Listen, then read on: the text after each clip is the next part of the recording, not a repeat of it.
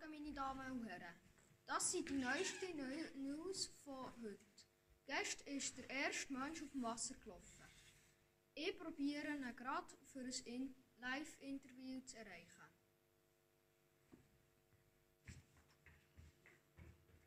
Ja, hallo? Salut Petrus. Ah, Sally. Man sagt, dass du gestern auf dem Wasser gelaufen bist. Stimmt das? Ja, klar. Ja, das stimmt, ja. Ist das Wasser kalt gewesen? Nein, es- also, es war schon kalt, gewesen, aber äh, es ist mir gar nicht so aufgefallen. Weißt, äh, man konzentriert sich auf das Wesentliche und nicht auf das kalte Wasser. Bist du nass geworden? Äh, ja, ich war nicht flotschnass gewesen und so, aber es hat sich gelohnt. Ist es schwierig gewesen? Also am Anfang hat es mich sehr Mut gekostet, den ersten Schritt aus dem Boot rauszugehen und so. Aber äh, als ich dann Jesus angeschaut habe, als ich dann bei, äh, auf ihn zugelaufen ist, dann mega gut gegangen. Ist Jesus auch noch gerade bei dir? Ja voll, der ist gut mit mir. Kannst du mir ihn geben? Ja sicher. Ciao. Ja, hallo? Hast du gedacht, dass der Petrus aus dem Boot aussteigt? Nein, also ich hätte es nicht gedacht. Ich hatte zuerst bisschen Angst, gehabt, dass er sich nicht vollständig auf mich konzentriert, aber dann ist es gut gegangen. Hast du Freude gehabt? Ja, ich hatte Freude. Gehabt, also. Ja, es war krass, dass er das gemacht hat. Ist sonst noch gerade ein Jünger da? Ja, also es sind zwar etwa neun Jungen neben mir, aber ich kann dir schon schnell ein paar Teile ausgeben. Ist gut? Ja, okay, ciao.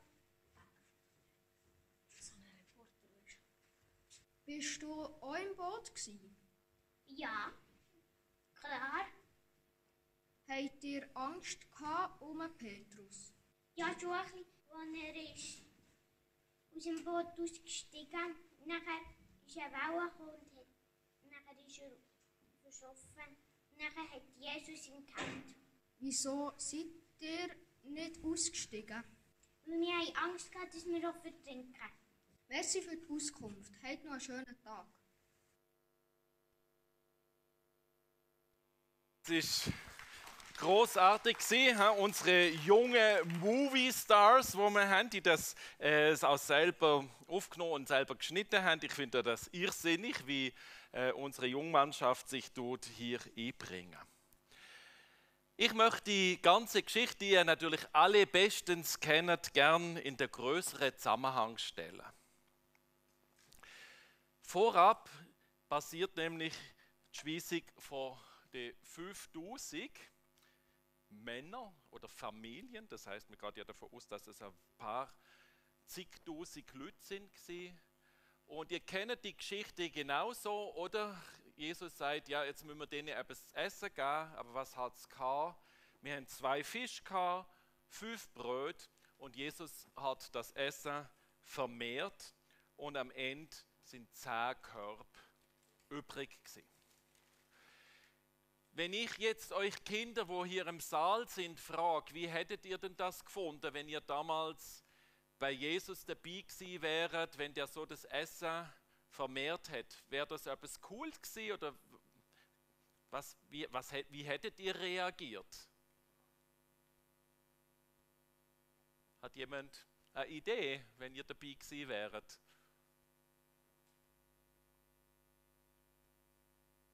Ich könnte mir vorstellen, ihr wäret wahrscheinlich mega aufgeregt und hättet ein bisschen wollen wissen, wie das überhaupt geht, was Jesus dort überhaupt gemacht hat. Und ähm, das hängt, ja.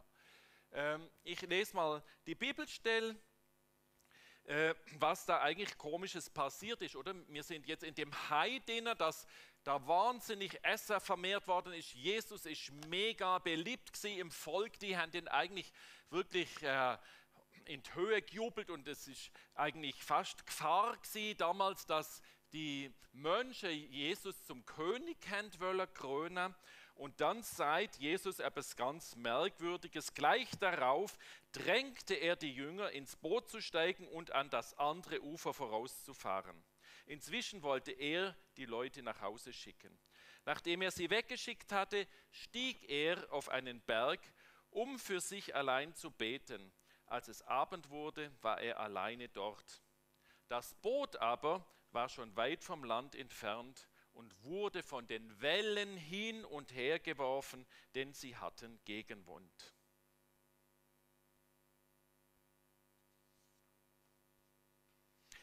Jesus speist die 5000 Familien.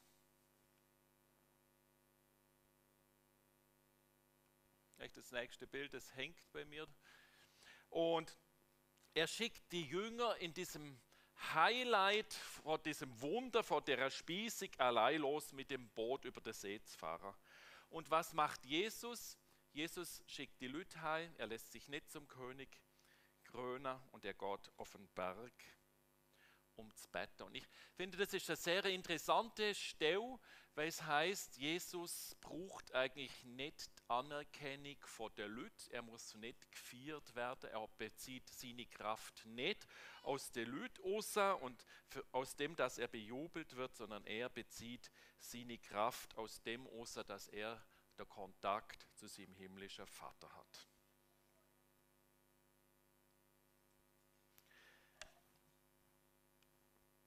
Die wahre Kraft beziehen wir aus dem Kontakt mit Vater, Sohn und Heiligem Geist. Und wenn Jesus schon das nötig hat, dass er auf der Berg gestiegen ist, um Kontakt mit dem Vater zu haben, als Sohn Gottes wie wir, mehr haben wir eigentlich es nötig, immer wieder auf so eine Art Berg oder ins stille Kämmerlein zu verschwinden und Kontakt mit dem Vater zu haben. Wir gehen weiter in dem Text, oder? Das ist die Spannung. Die Jünger, die haben dieses riesige Wunder erlebt, sind jetzt auf dem See. Die Welle werden höher und höher. Und äh, dann heißt es in der vierten Nachtwache, das ist aber um 3 Uhr morgens, das heißt, die haben schon Sittle da gegen Wind und Welle kämpft, kam er, also Jesus, zu ihnen und er ging auf dem See. Als ihn die Jünger über den See kommen sahen, erschraken sie, weil sie meinten, es sei ein Gespenst, und sie schrien vor Angst. Doch sogleich sprach Jesus zu ihnen und sagte, Habt Vertrauen, ich bin es, fürchtet euch nicht. Petrus erwiderte ihm und sagte, Herr, wenn du es bist, so befiehl, dass ich auf dem Wasser zu dir komme. Und Jesus sagte, komm. Da stieg Petrus aus dem Boot und kam über das Wasser zu Jesus. Als er aber den heftigen Wind und den Sturm bemerkte, bekam er Angst und er begann unterzugehen. Und er schrie, Herr, rette mich. Und Jesus streckte sofort die Hand auf, ergriff ihn und sagte zu ihm, du Kleingläubiger, warum hast du gezweifelt? Und als sie ins Boot gestiegen waren, legte sich der Wind und die Jünger im Boot aber fielen vor Jesus nieder und sagten, wahrhaftig, Gottes Sohn bist du. Die Kinder, wo jetzt noch nicht äh, mit Malen beschäftigt sind, ihr dürft gern die Zähne malen, wie Petrus äh, übers Wasser malt. Das hat auch Vorlagen hier innen und äh, vielleicht haben eure Eltern daheim das auch ausdruckt für euch ich finde das mega spannend. Ich habe mir einfach so vorgestellt, wie hätte ich das Ganze als Jünger empfunden, oder? Erst dieses mega Wunder von der Brotvermehrung und nachher sagt Jesus so, fahrt mal schnell mit dem Boot ans andere Ufer und dann kommen wir in so einer mega Sturm inne. Oder in so einer mega Krise. Und ja, das ist einfach von dem Hai ins tiefe Tal in Todesangst, oder? Das sind wahnsinnige emotionale Herausforderungen. Und manchmal geht es uns ja im Leben auch so, dass wir irgendein tolles Erlebnis haben, wir sind, haben irgendwie vielleicht sogar einen tollen Gottesdienst, eine tolle Predigt erlebt und fünf Minuten später passiert irgendetwas und wir sind wieder völlig am Boden. Die Jünger, die haben Angst im Sturm und sie sehen natürlich nicht die Brotvermehrung, sondern sie sehen im Prinzip die Umstände, nämlich den Sturm. Und es ist so schön, dass in der Situation eigentlich dort ja, um 3 Uhr morgens, nachdem sie einfach denkt jetzt geht es wahrscheinlich bald End mit uns, jetzt sind wir da seit Stunden am Kämpfen, kommt der Jesus mehr oder minder unerwartet übers Wasser klopfen und sagt, fürchtet euch nicht. Und das ist, glaube ich, heute eine ganz wichtige Frage für uns alle. Auf was fokussieren wir? Fokussieren wir auf die Krisen, auf die Stürme, auf die Nöte in unserem Leben oder fokussieren wir auf Jesus? Und ich denke, Glauben und die Predigt, die Gott heute hauptsächlich über das Thema Glauben. Glauben heißt auf Jesus und nicht auf die Umstände oder die Not zu sehen. Und was sehr interessant ist, oder nachdem Jesus sich zu erkennen gegeben hat und gesagt hat, fürchtet euch nicht, was ist passiert mit den Jüngern? Sie sind vor ihm niedergefallen und haben gesagt, du bist wahrlich Gottes Sohn. Und sie haben gemerkt, Jesus hat die Autorität über Wind und Wellen. Ich selber bin gestern auch in so einer Art Krise gewesen und ich habe das Ganze wirklich praktisch können ausfüllen. Ich habe gestern so einen ganz ähm, beschäftigten Tag gehabt. Ich habe erst müssen in so einer internationalen Konferenz mitwirken, wo auch eben online ist und wo ich Verantwortung hatte und das ist ziemlich herausfordernd gewesen, weil natürlich immer wieder technisch etwas nicht geklappt hat. Dann habe ich noch schwierige Diskussionen müssen führen wegen äh, unserem Geschäft und ich bin innerlich überhaupt nicht in der Lage gewesen, mich jetzt noch auf die Predigt vorzubereiten. Und ich habe gedacht, wow, das ist genau das praktische Bild. Auf was schaue ich jetzt? Schaue ich jetzt auf die Schwierigkeiten, die wir im Geschäft haben, oder schaue ich auf Jesus? Und ich habe dann in der Situation ganz praktisch Worship-Musik angemacht und habe gesagt, so, ich möchte jetzt ganz bewusst nicht mehr auf die Schwierigkeiten im Geschäft schauen, ich möchte auf Jesus schauen. Und das ist ein mega schönes Erlebnis, wie ich nachher dann auch wieder in das Predigtthema bin innergekommen, äh, wie Gott zu mir geredet hat und wie ich wirklich können auf Jesus fokussieren. Aber es ist nicht einfach, das ist etwas, wo wir müssen lernen, oder in der Krise auf Jesus zu fokussieren. Und es ist schön, wenn wir in der Krise wie ein neues Gotteserlebnis können haben. Ich möchte jetzt ein bisschen näher noch auf den Petrus eingehen. Äh, als ich angefangen habe, vor einer Woche oder so, mich auf die Predigt vorzubereiten, habe ich gedacht, hm, bei dem Petrus, da steckt noch irgendetwas anderes dahinter. Und wir kennen alle die Geschichte, aber ich habe gedacht, ich glaube, da steckt wirklich noch etwas dahinter und ich habe wirklich wie mit Gott ein bisschen gerungen und habe gesagt, hey, ich wollte wirklich wissen, warum steht die Geschichte in der Bibel und was ist da dahinter. Und ich glaube, das ist wirklich auch ein sehr prophetischer Text und von daher finde ich das mega spannend. Nun, der Petrus ist ein mutiger Mann, oder? Und Jesus wird später ja seine Kirche auf ihn begründen. Und Petrus ist ein Mann, wo nachdem Jesus auferstanden ist, ja auch eine richtige geistliche Autorität gehabt, oder? Das lesen wir in der Bibel, oder? Äh, wenn er kam, sind Leute gesund worden und er hat wirklich den Geist Gottes auf sich gehabt, so wie Jesus auch. Und der Petrus, der hockert jetzt in dem Boot drinnen, oder? Und sagt, oh, Jesus ist dort, ich bin mutig, ich bin ein Pionier, das wollte ich ausprobieren, was Jesus macht. Und er getraut sich, ich nenne das jetzt mal eine vierte Dimension, oder er getraut sich eigentlich in fast der übernatürliche Bereich inner, oder das ist wie, was wir vielleicht auch manchmal konfrontiert sind, wenn wir zum Beispiel für schwerkranke Leute beten, das ist eigentlich auch etwas, wo eine göttliche, übernatürliche Dimension ist. Petrus verlässt die vermeintliche Sicherheit hinter sich stiegt aus dem Boot raus und es ist, glaube ich, wirklich eine vermeintliche Sicherheit. Und das ist häufig bei uns auch im Leben so, dass wir uns Sachen, wir tun uns als Sachen klammern, wo wir denken, das gibt uns Sicherheit. Aber wenn wir es aus der Entfernung anschauen, wie wenn wir jetzt auf das Boot schauen oder die kleine Nussschale, die da hin und her geworfen wird von den Wellen, das ist eigentlich keine eigentliche Sicherheit. Und Glaube heißt loslassen. Glaube ist ein Wagnis.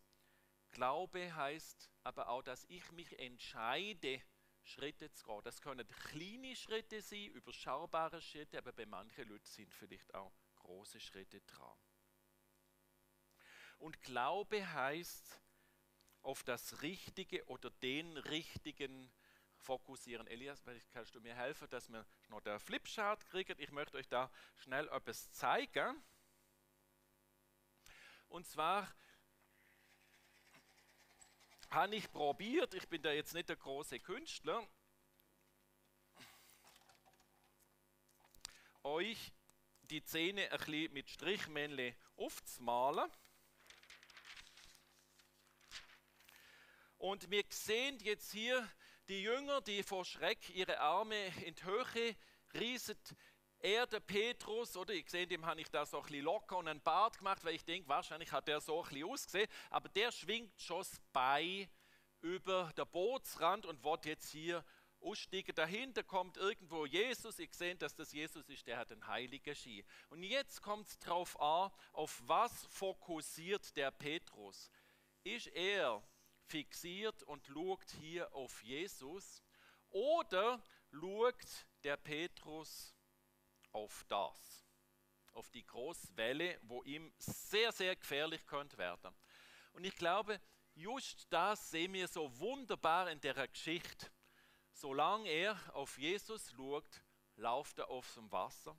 Sobald er auf die Welle schaut, tue es da noch ein bisschen drehen kurz, dass ihr es auch kurz gesehen habt, aber dann wieder richtig Kamera. Oder äh, sobald er auf die Welle schaut, dann suft er ab. Nun, ich gehe noch einen Schritt weiter. Jesus ist natürlich jetzt nicht daran interessiert, dass ihr alle nachher aber an die Aare lauft und probiert hier Glaubensexperimente zu machen. Das ist cool, das ist eine wichtige Geschichte, die uns viel lernt, aber es geht nicht darum, könnt ihr heute lernen, auf dem Wasser zu laufen oder nicht. Es geht um mehr. Jesus ist an eurem Inneren, an eurer Seele interessiert. Er möchte in euch Platz gewinnen, in euch wohnen. Und dazu sind hier Schritte notwendig. Oder der Schritt, wo der Petrus aus dem Boot macht, ist ein Schritt, wo wir Menschen eigentlich aussortet lernen in Form, dass wir unser Ego, unser Menschsein probieren hinter uns zu lassen. Jesus sollte größer werden in uns. Und dann komme ich auf das Thema, wo der gut Petrus tut absuchen. Ich glaube, das ist wichtig und ich bin fast froh darüber, dass der Petrus abgesoffen ist und dass der nicht einen riesen Spaziergang auf dem See gemacht hat. Weil ich glaube, das ist nicht, dass ich ihm nicht das Wunder wird gönnen, aber es ist für uns so tröstlich, weil wo der Petrus absucht, was kommt? Sofort die Hand vor Jesus und er zieht den Petrus wieder aus dem Sumpf raus. Und das ist bei uns genauso. Wenn wir probieren, Herr zu haben, unser Ego, unser Menschsein zurückzulassen und auf Jesus zuzulaufen, uns werden immer wieder Fehler passieren, wir werden immer wieder in das alte Menschliche zurückfallen.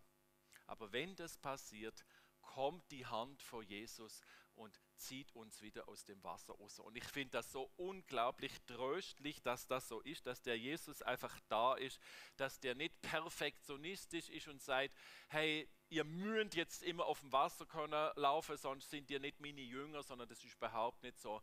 Er gibt uns die Möglichkeit, dass wir solche Sachen machen, dass wir uns weiterentwickeln, aber wenn wir scheitern, dann ist es nicht schlimm. Was mir eingefallen ist, ist das Absaufen. Mir ist da auch gleichzeitig die Taufe in den Sinn gekommen.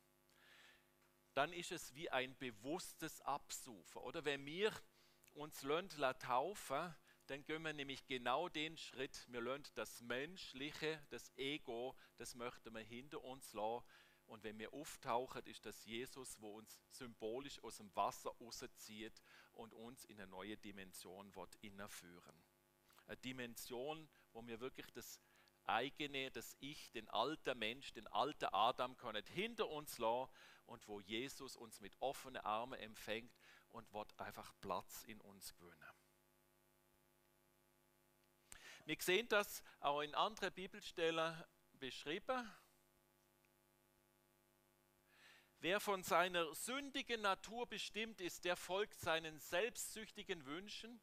Wenn aber Gottes Geist uns leitet, richten wir uns nach seinem Willen aus. Wozu uns die alte sündige Natur treibt, das bringt den Tod. Folgen wir aber dem, was Gottes Geist will, so bringt das Frieden und Leben. Und ich persönlich, ich möchte mich nach dem Frieden und Leben ausstrecken. Und das heißt, ich muss mich immer wieder reflektieren, wo bestimmt Jesus, wo bestimmt der Heilige Geist mein Leben und wo bestimmt der alte Frank oder mein Ego mein Leben. Und das, wo man eigentlich wirklich weiß, das ist in der nächsten Stelle, für die nächste Folie, Darum ist jemand in Christus, so ist er eine neue Kreatur, das Alte ist vergangen, siehe, Neues ist geworden. Ich glaube, dadurch, dass der Petrus so mutig ist und den Schritt übers Boot gemacht hat, hat er mega viel gelernt. Der hat gelernt, was es bedeutet, wenn ich auf Jesus fokussiere, wenn Jesus seine Gedanken in unser Herz drängt, wenn wir uns göttlich inspirieren, das ist etwas anderes, wie wenn wir auf die Schwierigkeiten oder sogar auf uns selber schauen. Und ich möchte euch heute ermutigen, Schritte zu gehen. Ich möchte euch ermutigen, dass ihr so mutig seid wie der Petrus und nehmt zwei über den Bootsrand, dass ihr euch überlegt heute in der Worship Time, wenn wir nachher den Lieder dürfen zulassen, was ist in meinem Leben dran? Wo möchte ich näher bei Jesus dran sein? In welche Lebensbereiche sollte mehr Jesus die Herrschaft übernehmen? Und ich glaube, es lohnt sich. Oder äh, wir haben in der anderen Bibelstelle gelesen, es gibt Frieden, es gibt Freude, es gibt uns Sicherheit, es ist ein neues Leben, es ist ein beständiges Leben, es ist ein ewiges Leben, in das wir uns begeben. Und das Schöne ist, wir lesen ja auch, und das ist für mich so wichtig, wir möchten ja in einem Evangelium der Kraft leben und nicht in einem Evangelium der leeren Worte. Und dazu, wenn wir in einem Evangelium der Kraft wartet leben, ist die Sicht direkt auf Jesus einfach das Wichtigste und nicht die Sicht auf die Welle.